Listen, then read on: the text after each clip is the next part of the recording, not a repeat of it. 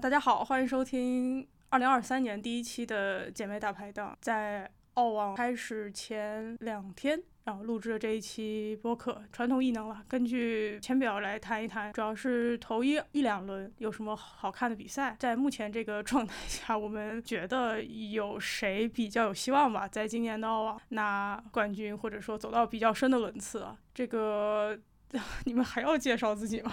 嗯，难道是我这个男姐妹先来吗？各位姐妹好，我是小飞，对我又来这个姐妹大排档了，串台了。大家好，各位姐妹好，嗯，我是。这是今天的热点词汇。我是王腿，也很高兴来录那个二三年的第一期节目。我们先说一下澳网之前有发生什么新闻。应该说话题度拉的最满的应该是大阪怀孕，然后然后没有参加澳网。很多的网友反正看到之后想起了一些关于阿扎伦卡的回忆。总而言之，还是以一个祝福的态度。巴蒂也是有一个好的消息，但是巴蒂是有一个什么顾问的身份回归还是什么？嗯，他应该是有作为。本土的一个年轻球员的，就是团队成员之一吧，然后来参加这次，嗯，但应该不是教练。巴蒂可能也是离家近吧，然后就来。但是这个汤姆贾诺维奇是就退赛了，而且是一个比较新的消息。然后巴洛萨也是退赛，还有别的人退赛吗？女子有的，比方说我们国家的王强，然后呃，他就没有那个。大阪这么大方了啊，都就是球迷都猜测她疑似怀孕啊，因为也是谈恋爱之后这个球技荒废。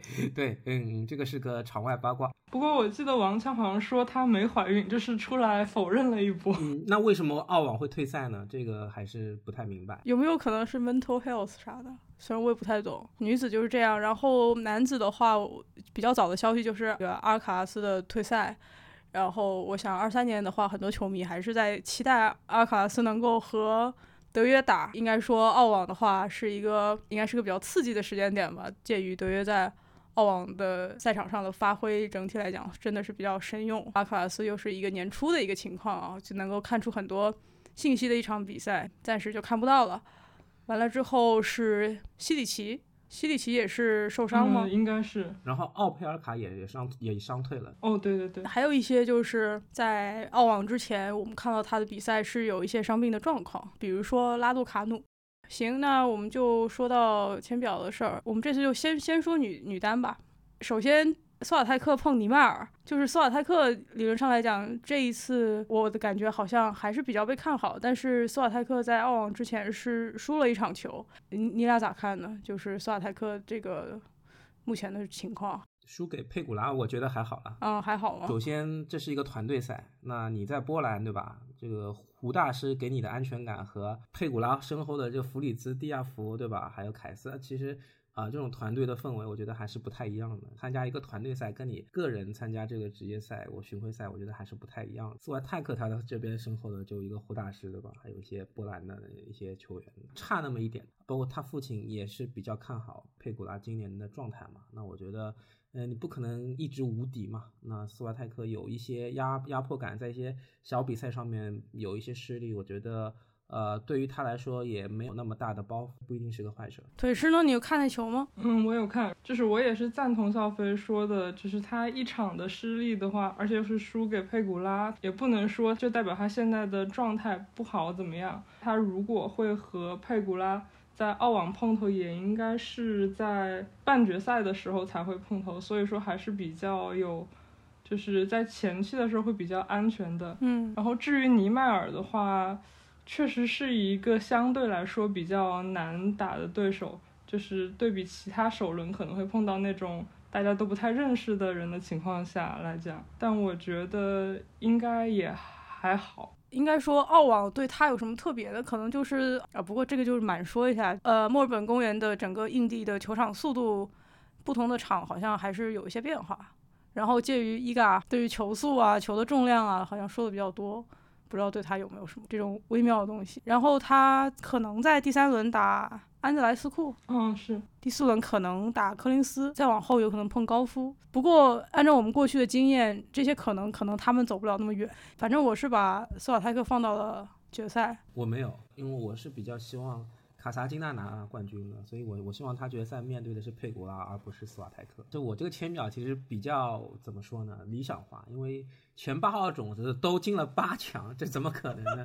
肯定会有冷门的，这怎么可能？而且卡萨金娜的话，其实我是就特别主观嘛，因为他其实这周也已经打入决赛了。当然，因为他这个半决赛没有打，这个我觉得还挺好。嗯，就是因为库德梅梅托娃跟巴多萨。都有一些这个消耗嘛，时候，所以他们都选择在半决赛退赛啊，在这个阿德莱德二的比赛当中，卡萨金娜他少打一场比赛，我觉得这是一个利好消息。今天要打一个决赛，对，然后的话，在大满贯前的一周，你还进行一个比较高强度的比赛，其实比较不利的。但是因为少打一场半决赛，所以我觉得。这又是一个利，又有利了一点儿。对对，又有利了一点，而且如果他决赛能够拿个冠军，对于他的自信心很大的提升。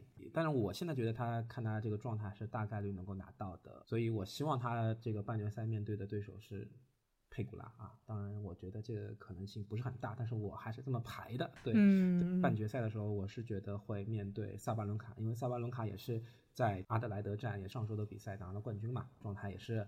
很不错啊，然后也是面对这个黑马诺特瓦啊，也没问题。这个八强面对贾巴尔，我觉得贾巴尔现在给我看到的状态就是还是比较一般的，所以萨巴兰卡。拿下他应该问题不大。提到这个，我就顺便说一下，因为我刚才猛然发现我的预测签表里面，斯瓦泰克也没有进入决赛，因为我也是一厢情愿的希望萨巴伦卡拿冠军，但是我感觉也不太可能。而且我我给萨巴伦卡设的对手也是佩古拉，嗯，就是一种梦啊，一种梦的 pattern。说到萨巴伦卡的话，确实他刚刚拿这个冠军的，我觉得有两个两个比较好的消息，一个就是他的发球比较稳定。虽然说第一个赛点还是发出了双误，就是一个很熟悉的感觉，但是最起码他争取了比一个更多的赛点的机会，整个心态上还是比较平稳吧。就是发球跟心态啊，尤其是心态对萨瓦伦卡比较比较重要。然后他又一个是一个比较需要信心的人。腿师是把伊嘎当然是放到决赛，然后对手是加西亚，但是我觉得可能会是加西亚拿冠军，然后一个也是为了防止提前提前奶死。然后还有就是，我觉得既然已经输过一次佩古拉的话，那在可能会有的半决赛碰头的情况下，他可能会想到更多的对策来针对上一次输的这个情况。嗯，然后我的那个下半区的话是下半区的半决赛是加西亚和萨巴。暂且奶了加西亚，然后送他到了决赛。加西亚跟萨巴也是去年年中的决赛。你俩的签表都比较类似嘛？啊，八分之二是郑钦文对吧？嗯。打斯瓦泰克，然后八分之四和八分之五是阿扎伦卡和库德梅托娃。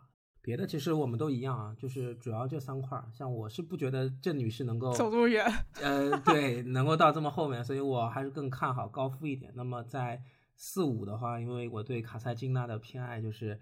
我懂我懂，对，然后还有这个萨卡里，我觉得他也能够进到八强。当然，萨卡里的变数我是认的，就是这这块儿，我觉得阿扎伦卡的概率是是是挺大的。但是我还是想支持一下我们希腊的这位女战神啊，女你们希腊？对我比较喜欢希腊这个国家啊，对西西也也还好。然后卡萨金娜的话，我觉得布德梅托娃的话，看她这个也是巴金斯有消耗嘛，然后她自己。这个半决赛都退了，所以我不知道他的身体状况怎么样啊？呃，就算在健康的情况下，我觉得他也未必打得过卡塔金娜啊。对，当然我也想听听你们是怎么看的。就是可能我是觉得都有变数，所以就直觉填了一下。像小郑的话，我我也觉得他不会走到这么后边，但是我觉得就是八强的话，按照我的感觉，就是特别是女单总是会需要一。也两三个三十名左右的选手，布满了十以前，我觉得这个不是网球女单。那网腿呢？然后就是关于库德梅托娃跟卡萨金娜这个，我也是就是直觉填的库德梅托娃。然后虽然她因为身体原因，或者是可能是想保留体力，然后退赛了。卡萨的话，毕竟还是要打决赛，可能消耗上差不多，但是卡萨留给澳网准备的时间会比他短一点，所以我就填了他。小郑，我其实也觉得就是不太可能能进八强，但是算是一个祝福吧。就是小小郑跟萨卡里的变数，我都觉得就是认了。好的，你你你们这帮人，我看我我大概明明白了。就喜欢的球员就不就就就就这个签表里面就是排的很后面，就是防止毒奶，然后这个自己国家的球员就 直接丢上去。我很诚实啊，我萨巴的可以的罗卡排了夺冠哎，就是我也不信，但是好 说不定呢 OK 好，然后呃第一个半区还有谁要说说吗？你的你对莱巴金娜现在是个什么想法？我对莱巴金娜我就先问你，莱巴你排到第三轮了吗输给柯？林斯了，就这样。哦，下一个的话，小郑在这个区，然后高夫在这个区，拉杜卡努在这个区。我觉得有一个悬念是是这个拉杜卡努他第一轮的比赛他会不会退赛啊？因为我当时选的是他还拉杜我就没有排进第二轮，我对对，我是这么排进第二轮输给高夫的，但是我是很怀疑他第一轮能不能就是不退赛的。啊，当然这个有点儿开始爆言了，就是我觉得伤退是个惯性，做出伤退这个决定，如果你觉得它是一个很大的决定，或者说真的是一个最不得不做的决定的话，我觉得心态上跟准备上就是有差别。如果老是老是伤退的话，这个觉得心态上暗示上就不太不太理想，所以嗯我是比较担心他。还有就是一个这个签表非常诡异的地方，就是应该是因为巴多萨的退赛吧，就本来我选的是。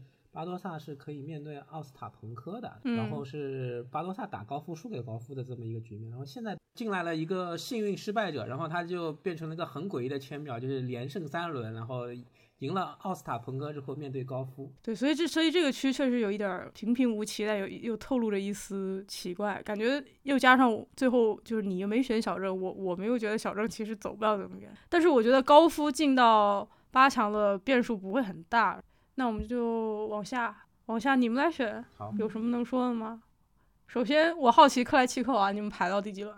呃，我是排到输给佩古拉了，嗯，我也是。行，我我觉得大满贯的克莱奇科娃还还不太一样，对我觉得他也是刚刚赛联赛季初找状态，对，但是我觉得科维托娃他也不太不太好打，所以这个的话，呃，不一定了。只是我更觉得大满贯的克莱奇科娃可能比科维托娃更值得信赖一点，因为科维托娃的年龄也是摆在这里了，但是我觉得科维托娃他的一些击球感觉，我看他在阿德莱德的比赛当中还是不错的。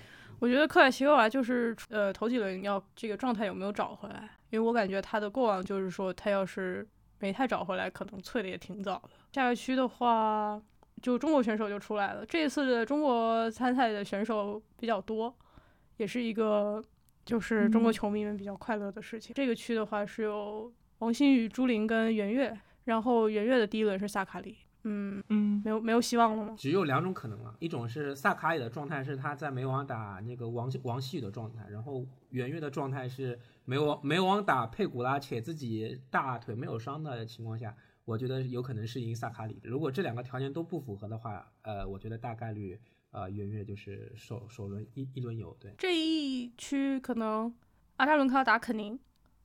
呃不好看。肯宁昨天的比赛我看了，非常蠢，打一个意大利的一个，就这么说吧，肯宁就不像是个大满贯的冠军。好吧，下一个区的话，然后王王曦雨，这是你的区啊，小飞。但是王旭的签抽到了散布娃，我第一轮就就就选的散散布娃了。对，散布娃那个打法，其实王曦宇我感觉有点难应付。腿师呢？嗯，哦，我也选了他，就王曦雨一轮游。对，张帅能不能面对库德梅梅梅托娃，这是我的一个问号。当然我是这么选的，但是我不确定他能他能打得过像马尔蒂奇，首轮过应该没什么问题。应该是没问题。再往下一个区，首先康塔维特，你觉得可以走到第几轮啊、我虽然是觉得他能赢米纳特第二轮，但是不一定啊。我是选他到第三轮，输给了亚历山德罗娃。我是让他进了第二轮，但是输了。呃，输给了里纳特还是谢谢里夫？嗯，我选的是里纳特，但是我其实对这两个人谁进第二轮也不太确定。然后加西亚也在这儿，加西亚感觉这个稍微稍微轻松一点，可以这么说吗？嗯，我不觉得，我觉得加西亚他第三轮有可能面对的是布隆泽蒂，这个姑娘不太好打。她在联合杯的状态，啊、代表意大利啊，这个发挥的很不错啊。正赛赛你们都一轮游了吗？主要是太久都没看过嗯他打比赛了，也不知道他对我都。很，我看到这名字的时候，我都停了，我都停了一下。好的，那我们下一步 没有，这达成共识，没啥分歧哈。然后帕夫柳琴科娃也在这个区，这个是这个腿师是选到了第输给谁了呢？我是让他输给本西奇了。什么泡泡芙吗？泡芙一轮一轮游啊，输给吉尔吉啊，他很久都没回来了。嗯，这一区还有还有谁值得看一下吗？当然是蘑菇和梅尔滕斯啦。就是蘑菇，我是选择他一轮游，但是也不好说。对，对，但梅尔滕斯还是比较稳定的。对，呃，对啊。但是蘑菇的比赛很诡异啊，就是他打本西奇这个阿德莱德站，就一开始赢面还是很大的，然后莫名就崩了，这个确实不太理解。对。这个区我觉得还有一个看点，就是萨巴伦卡他可能是面对着前三轮啊，就是第二轮他有可能面对罗杰斯，第三轮是面对这个戴维斯啊，就是我是这么选的啊，就是他有可能会面对美国美国女团的这个我狙击，不一定会很顺利的晋级啊。怎么说呢？就是说他如果比较稳定的话，还是有一个夺冠的实力，应该也没有什么呃。然后最后一个区。这个区就是波塔波娃首轮打斯蒂芬斯，应该还是值得一看吧。斯蒂芬斯也也是那个谁纳达尔教练去了，是的。哦，对。我不太理解的人事变动，可能就像一个创业公司一样吧，从一个大厂出来。然后玛雅，我觉得玛雅可以关注一下，对，因为我选的是玛雅，最后打了贾巴尔。啊，我也是。贾巴尔赢谁呢？啊，贾巴尔赢这个卡内卡内皮，卡内皮。美网，我记得美网打这个萨巴啊，还是挺波澜壮阔的，啊。呃，对，其实我觉得卡内皮打萨巴应该会挺好看的，就有点那种。贾巴尔我觉得还蛮克他的，这种球风啊，球路调度啊。没错，没错，没错。卡内皮不太能应付。嗯。这样看来，女单确实真的是比较无聊哎，就哪怕我们在说签表，好像也比较无聊。这样女子网球的奖金要怎么提得上去呢？真是。大满贯，大满贯还是同工同同酬的，对。比如说，我们看年终的上座率，或者说，那毕竟沃兹堡不是深圳嘛。啊，make sense 啊。对，这周有个大新闻，是我们上海市市长公正宣布的，就是。我们要赢回 ATP 大师赛了，但是据我了解的消息，就是市长点头了，但是 ATP 还没点头，然后中国网协也还没点头，还在属于在洽谈当中。对，只是我们优势在我，就跟辉瑞的药一样，对，不是一个单纯的运动赛事安排吧？所以好，就扯到这儿了。男单，我我觉得男单可以先说一下，就是德约，这个是德约回到澳洲，然后在之前的这个比赛中应该也是。发挥的不错，群众也是比较的欢迎。这个大家对德约的这个状态以及他这次打澳网的这个可能性咋看呢？是个被挑战者的状态。这个签表就写了决赛面对皮西帕斯。西西帕斯完成我去年年年底所说的一个再进一次大满贯的宏宏图伟业，对飞升。应该说西西在你说完飞升之后，确实有个很不错的表现啊。不过，对他的反手现在的这个压压迫感，他的球的深度，包括一些。上旋，我觉得取得了很大的突破性的成就。腿师呢？嗯，我也选了他是冠军。然后我觉得他这一次的话，一个是他的主观上面会非常的珍惜这次机会，毕竟是就是被澳洲拒了一年，然后重回这块自己赢得最多大满贯的地方。就是唯一的变数可能就是说，之前他和梅总练习赛的时候感觉大腿受伤，但是他应该是。只是觉得不舒服，而不是真的有那种比较重的伤。然后我就是觉得他特别慎重，会在这个时候就及时喊停，也就说明他对这次还是相当重视的。挑战者的话，我这里写的是他会碰到科耶高斯，倒不一定是挑战，因为我觉得他打科耶高斯倒也还蛮有心得的，但是也可以算是一次就是比较值得看的碰头吧。然后决赛写的是他碰阿利亚西姆，我已经觉得不太可能了。嗯，但是觉得既然有一个让零零后拿亚军的机会的话，我就比较希望是阿利亚西姆。为什么这么看好阿利亚西姆？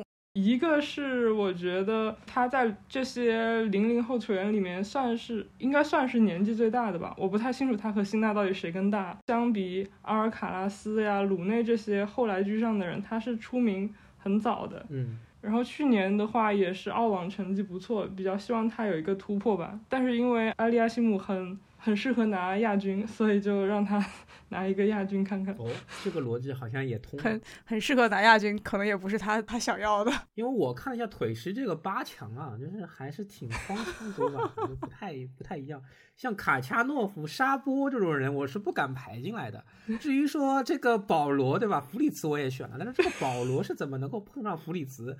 我也没搞懂。那至于阿利亚西姆，因为你个人的偏爱能赢西西，我觉得没什么问题。至于什么卡恰、沙布、对，解释一下吧。保罗这三个，我希望你解释一下。对对。保罗是因为我其实觉得鲁德和贝雷蒂尼这个半区，德首先是我是不太看好他能够就是连过布鲁克斯比，然后或者是像就是保罗或者是弗吉纳这种。然后我就是在保罗和弗吉纳中间选了他，然后也不知道为什么，就是可能对他还是有一点偏爱。贝雷蒂尼，我是觉得他的最近一段时间的状态，虽然比起可能比起去年。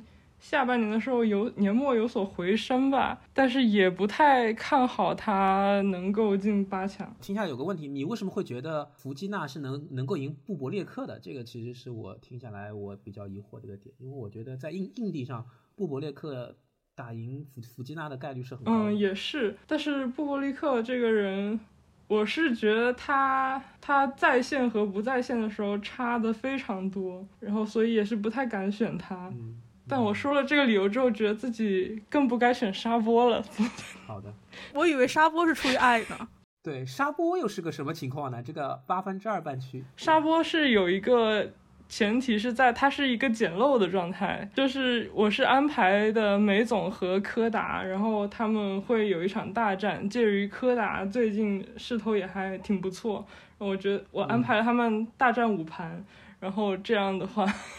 下一轮就是打沙波，然后沙波可能就是一个以逸待劳吧。梅总五盘是输了还赢了呀？是选的梅梅总赢了，因为梅总这个人就是很能磨啊，他就是喜欢跟人打五盘，然后 把别人磨死啊。就我觉得对他来说不是问题。对，因为我对沙波已经很偏爱了。这个沙波跟胡尔卡奇点了沙波之后，我就觉得。已经算是送你一程，已经送到这，被爱冲昏头脑，已经是不能再离谱了。我觉得点到后面已经点不下去了，就是 这个理智告诉我不能再点了。就是我还是很挺佩服腿石的选择，好吧？这个卡恰诺夫又是怎么回事呢？这个这个我要解释一下，这本来我想选一个更不可能的人，我本来想选西冈良人。哦，西冈良人还没那么离离谱啊？真的吗？然后我是想到，我觉得西冈良人可能会赢不了卡恰。我就没有选他。这一周的比赛也是很比较早就出局了，但是西冈良人在上周的阿德莱德发挥还是不错的。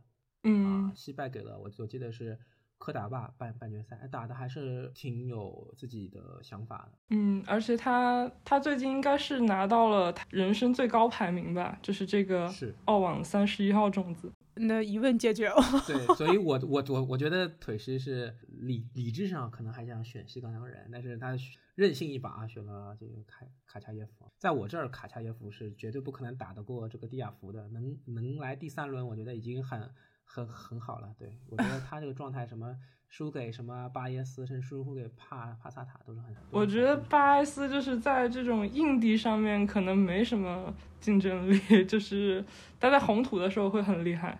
然后就所以就选了他一轮游，果然是男子，大家的看法比较比较多。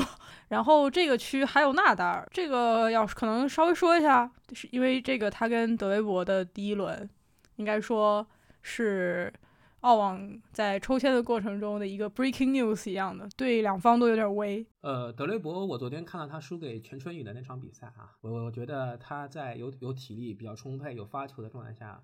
还是很厉害的，嗯，但是呢，打纳达尔这个毕竟是大满贯五盘的比赛，我觉得就纳达尔他赛前这个季前赛的一些表现，联合杯的这个发挥，我觉得他是有点想转型，就是。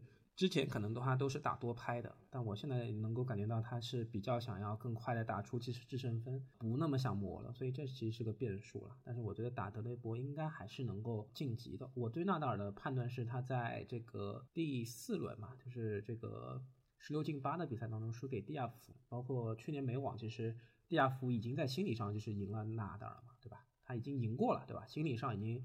克服了战胜巨巨巨头的这个在大满贯上面战胜巨头的这个关。呃，我先道一个歉啊，我我第一轮的时候选了那个纳达尔输给德雷波，但是我觉得其实这是一个可能是一半一半的比赛。然后因为我并没有觉得纳达尔就是会输的比较轻易，而且也考虑到就是德雷波他就是阿德莱德消耗的体力，因为他他应该是连打了两战阿德莱德。嗯，但我还是选了他，为什么呢？就可 可能就是呃任性一下。然后我是这样想，因为纳达尔他在大满贯的比赛来看的话，他其实一般来讲会在首轮的时候比较艰难。这个是确实，嗯，然后他是打到二轮、三轮的时候，反而会比较，就是就是他感觉上来了之后，反而会比较轻松。刚好这一次的签表排的也是，我觉得他在首轮的会比在二三轮碰到的对手来讲，对他来说要困难一些。有的时候大大的第一轮经常会搞到长盘，但是我选了纳达尔能够过第一轮的原因是，我觉得。巨头在大满贯还是不一样，就就是这么一个理由。我是觉得巨头在大满贯会变成一个更进阶版的他。当然，如果他没变成或怎么样，那他肯定有更大的挑战要去调整，而且这是第一轮嘛，心态上接受起来也会比较困难。但是我还是相信他目前是有这个能力变成大满贯版本的纳达尔，他的团队应该也会做好准备。然后如果他能够赢到第一轮的话，我觉得他后面的两轮应该问题不大，除非伤病。不过这场确实是很值得关注了。对，然后这区还有啥吗？商俊成啊，咱们资格赛打进来的，对这个中国十七岁的小伙子，首轮就要面对了奥特啊，一个大。大炮对一个一个大炮，不太好打，不太好打，真的不太好打。我是觉得他一轮有拿个十万澳澳币走人，对，挺好的，已经挺好的，真的。这次的中国男单怎么说？如果你很久没有关注中国网球的话，还是会觉得说哇，这么多人，三个人哦，对，有三个人哦。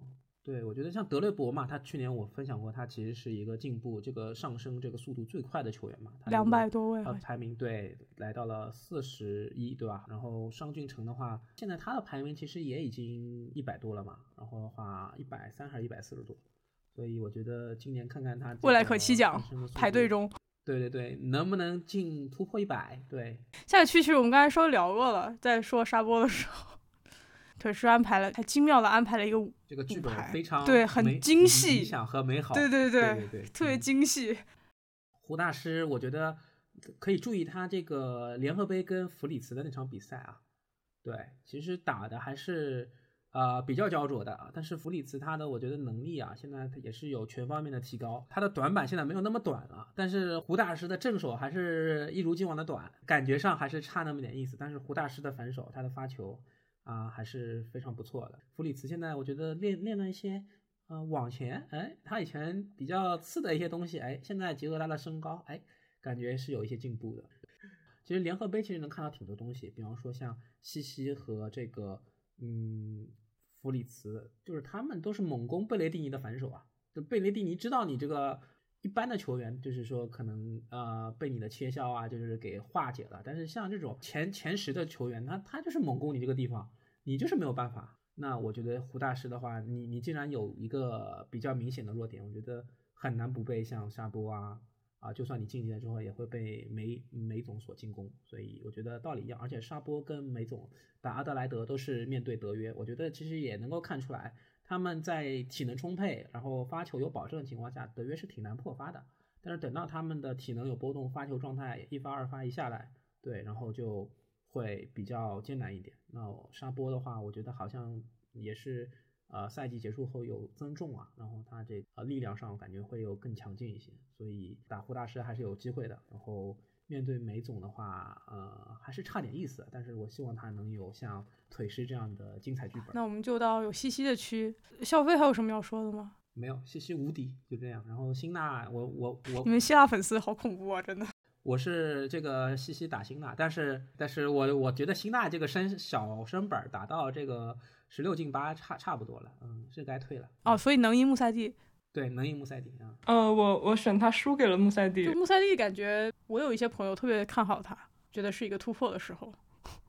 他这个单反质量，我觉得还是有点像之前那个西西没有进化前的感觉，对，没有飞升前的感觉，就还是不太行。嗯，我觉得反手上辛纳还是非常厉害的。对，如果说辛纳猛攻穆塞蒂反手的话，你这穆塞蒂就没法打，真的。对，往下是哦，有阿利亚西姆的区，还有吴一饼呢。我选的可是吴一丙，像这个美网一样啊，发挥大满贯他的这个特别好的状态啊。但是面对诺里啊，然后当然是输给了诺里。然后这个分区，呃，诺里和丘里奇啊，然后我是呃，有点疑问的。但是我觉得诺里在联合杯打的也还不错，然后又是英国一哥嘛，对我对英国也是有一一点偏好。当然以后可能英国一哥是德雷伯啊，这也不好说。丘里奇能不能赢全春雨，我觉得也也会打个问号。对，但是丘里奇在联合杯打西西，我觉得也是。呃，能够看出他是一个很有韧性的球员。呃，腿师呢？嗯，对，然后我是选那个洛诺里，然后最后输给阿里亚西姆，祝福。嗯，对。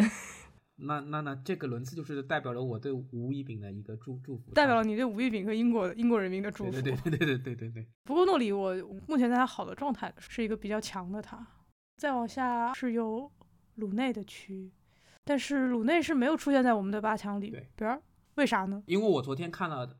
科耶高斯跟德约的这个表演赛啊，第一轮呃，他们第一盘的发挥还是比较较真儿的。然后我看到科耶高斯的反手又进步了，球质是特别厉害，而且他又是东道主。我觉得在大满贯，在澳洲的球员在大满贯的话，都会要给他们加个百分之呃十十到十五的一个赢赢球概率这个趋势，最后科耶高斯面对卢布嘛。呃，科耶高斯应该是能够拿下卢布，因为卢布这次就比较一般了吧状态。首轮又是抽签面对了蒂姆啊，我觉得这个也可以大家看一看。腿师呢？腿师是咋选？是选了那个科耶高斯和鲁内在第三轮的时候碰头，然后克耶高斯赢，这样也是面对卢布列夫吗？不一定，因为我觉得卢布可能不会赢埃文斯。哦哦，嗯哦，好，因为。埃文斯这个人呢，因为自从知道他有段时间被什么商俊成什么虐了之后，我就不大敢 对他有太多的期待。对，就是埃文斯对给我的，埃文斯给我的印象也是，就是你但凡如果看什么 BBC Tennis 之类的，你就会发现这哥们儿嗯不稳不太稳，反正给我的一个对这个要怪里奥斯啊，话话太多了，把我们埃文斯英国二二哥的形象一下子拉到跟这个商俊成那边儿，对热身赛被虐，对这个就所以这确实不好说了，我觉得。包括我觉得像克雷西，他会不会爆个冷赢鲁内，这也不好说。嗯，也可能是那个克拉吉诺维奇爆冷也说不定。哦，也也也也有道理。那就拭目以待。嗯，往下的话就是有德约的区，德约的签可以说容易吗？这次？我觉得挺，我也觉得挺容易。我也觉得。除除除此之外呢，还有什么值得看的吗？徐修。啊，来来自台湾啊，不对，中国台湾啊，中华台北吧。曲玉修这个人，他在一七年是跟吴亦丙一起拿过这个青年美网这个双打的冠军的。嗯，所以呢，他跟商俊成一样，也是从资格赛杀进来的啊。然后这一个这次澳网也有两位这个中华台北队的球员，对，徐玉修和这个曾俊欣。然后我觉得徐修千秒是比较倒霉的啊，他抽到了一个东道主德米纳尔，对，一个小种子。德米尔纳尔这次状态也还不错，而且他刚赢了纳达尔，所以这个签运还是挺挺背的啊。嗯，但是我觉得可以看看他的发挥。德约这个八分之一区的话，我是填的他最后赢德米纳尔，一个是因为他是东道主身份嘛，然后比较看好，加上他可能碰到的。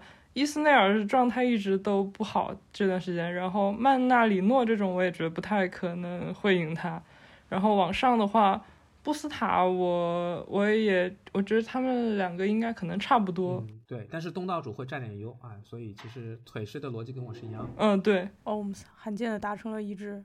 往下的话，这区有你，呃，你要不接着说曾俊欣，然后张真真也在这一区呢。这一轮我觉得就是中华台北的这个曾俊欣啊，这个他是面对也是东道主波佩林，这两个台北选手啊，中华台北选手都都不是很乐观，对，都抽到了东道主点表背。然后张真真抽到了他挑战赛的老对手希尔顿，他俩可以说是知根知底啊，嗯，然后对，但是我是比较看好希尔顿赢。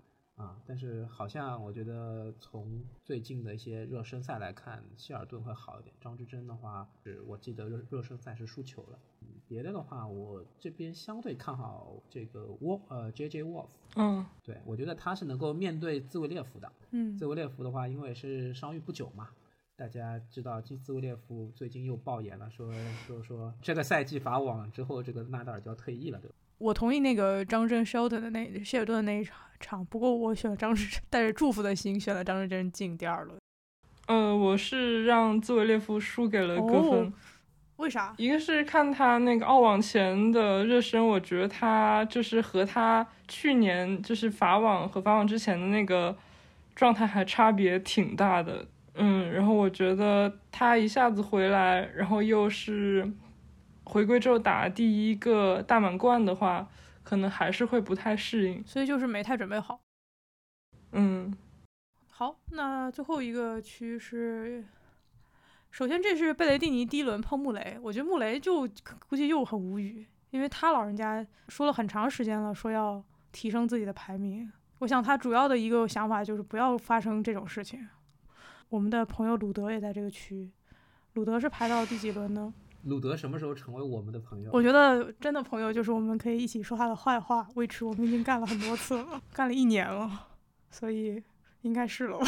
鲁德就是那种很很很想给他发好人卡，但是又不希望他走太远的那种球员。所以鲁德是卡在了哪儿呢？鲁德卡在贝雷蒂尼这儿，至少我对鲁德，我觉得他应该是能够。进十六强的。然后我前面应该讲过那个保罗的，就是怎么捡漏的过程。阿古特呢？阿古特，我是觉得他可能在阿德莱德会消耗他比较多的。对他今天还要打决赛呢。这个区我感觉有一个变数吧，就是科基纳吉斯啊，他也是东道主，就是他能不能给贝雷蒂尼造成一些麻烦？呃，话说你们觉得澳网是一个变数比较多的大满贯吗？变数最多的大满贯肯定是美网。因为这个赛季比较后后后期伤病啊，一些状态啊，这个不一定能够保持那么好。你看，其实纳达尔他就是越打到后面，其实他的 这个成绩一般来说就会越差。不过对于中国的观众来讲，这个是全新的一年吧？对，虽然说很多媒体是来不及申请签证去澳网去做现场报道的，但是澳网之后的重要的网球比赛。这个中国的媒体人，包括一些球迷，他就有机会可以去现场看了，这个也是非常快乐的事儿。希望希望我们仨有谁可以 踏出这一步。其实也不一定啦，对，其实也不一定。我觉得也有个消息，就是说澳洲网协因为疫情和这个通胀的压力，也也没什么钱。我们中国资本有你确定这个中国？对，说不定大满贯以后在我们中国办呢。对我们不用办什么签证、机票出出国，对，就在国内看啊。好，那就带着这样美好的祝愿，然后我们。各自又带着对一些神秘球员来自神秘原因的祝愿，看一下今年澳网能带给我们什么样好的，主要是好的比赛吧，好的比赛给一些惊喜。那就先先这样，录到这儿了，拜拜，拜拜。